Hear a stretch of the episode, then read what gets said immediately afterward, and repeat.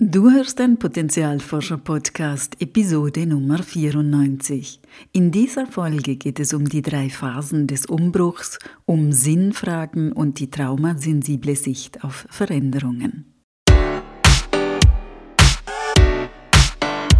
Willkommen beim Potenzialforscher-Podcast für mehr Freude, Erfüllung und Sinn im Leben. Ich bin dein Potenzialforscher-Coach Christina Schacker.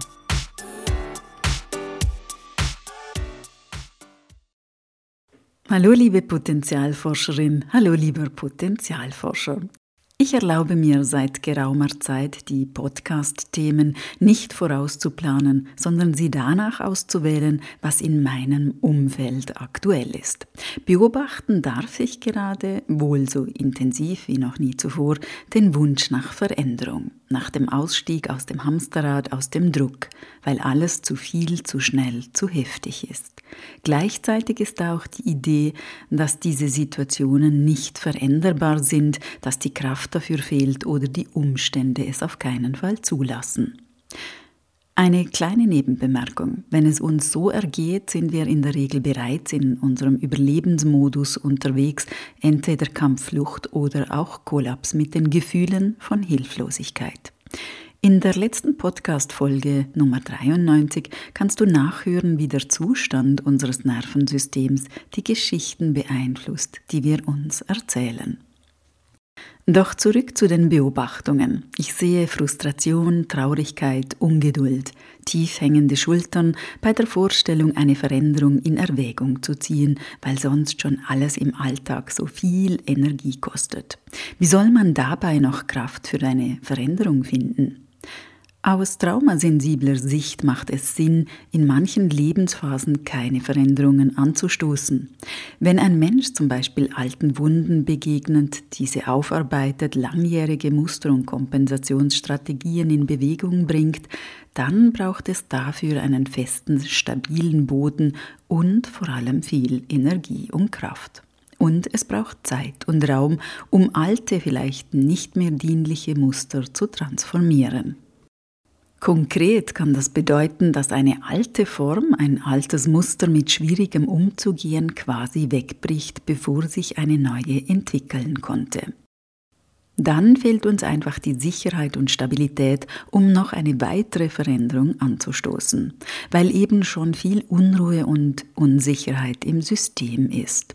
Deshalb ist es wichtig, dies zu berücksichtigen, bevor wir neue Wege angehen etwas erstmal nicht zu verändern, bis wir uns wieder auf stabilerem Boden fühlen, kann aus traumasensibler Sicht durchaus hilfreich sein.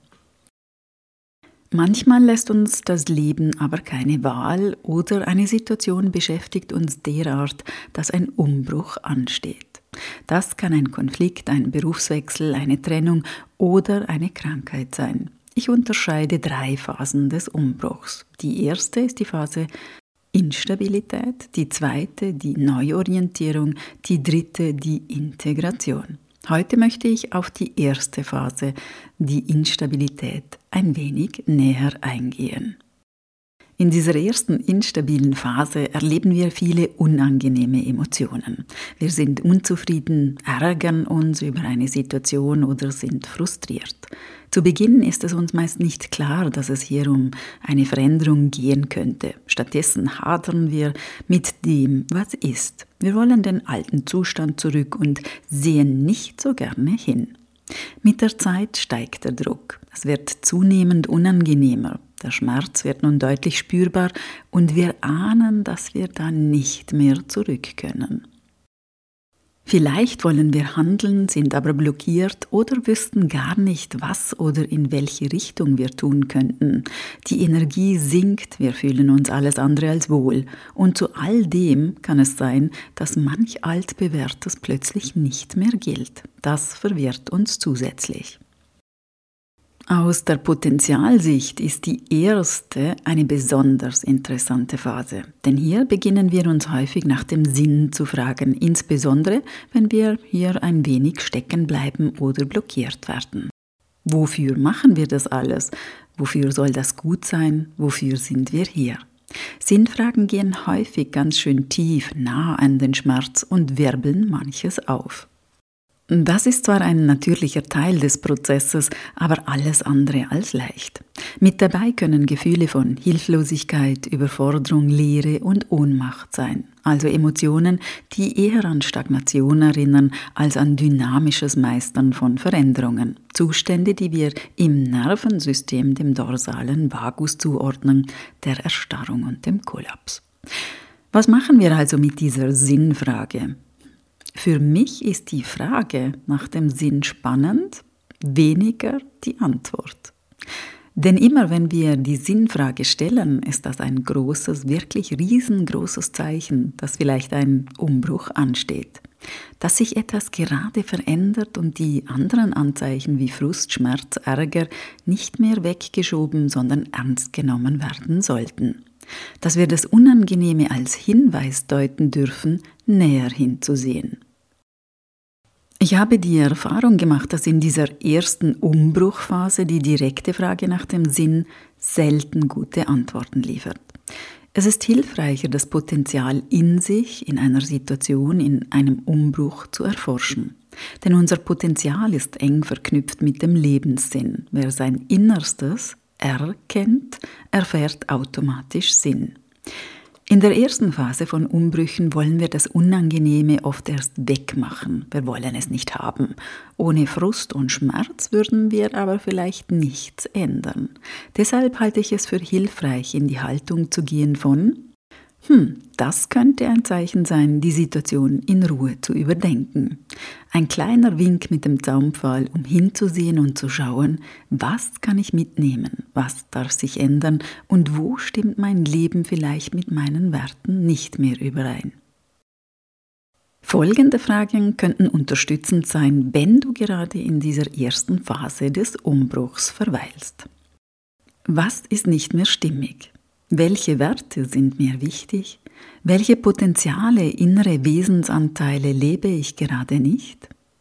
Was möchte mehr gelebt werden? Und was tut mir gut und was nicht? Um sich mit diesen Fragen auseinanderzusetzen, braucht Zeit, gute Gespräche und nochmals Zeit. Wir dürfen die Zeit für uns nutzen, denn wir können den Prozess der Veränderung sowieso nicht beschleunigen. Kein bisschen. Es dauert so lange, wie es dauert. Und für jede und jeden von uns ist das unterschiedlich. Vielleicht magst du dazu die Folge 11, wenn Veränderungen alles durcheinanderrütteln, nachhören. Es geht darin auch um Veränderungen und die Dazwischenräume, wie ich sie gerne nenne. Wenn Unbrüche übrigens in Form von Schicksalsschlägen in unser Leben treten, ist es wichtig, das zu betrauern und sich begleiten zu lassen. Solche Umbrüche sollten wir nicht alleine bewältigen. In der zweiten Phase des Umbruchs geht es ums Neuorientieren, darum Entscheidungen zu treffen und Raum für Neues zu schaffen, um es dann in der dritten Phase zu integrieren, ins Neue hineinzuwachsen. Das vertiefen wir dann in der nächsten Folge. Ich hoffe, du konntest heute einen Impuls für dich mitnehmen und ich danke dir, wenn du ein Sternchen oder einen Daumen hoch hinterlässt. Und um es nochmals zu betonen, unser Innerstes stiftet immer Sinn. Bis zur nächsten Folge und alles Liebe, deine Christina. Und denk daran, wenn wir unser Potenzial in die Welt tragen, dann ist es Magie. Etwas in uns leuchtet besonders hell.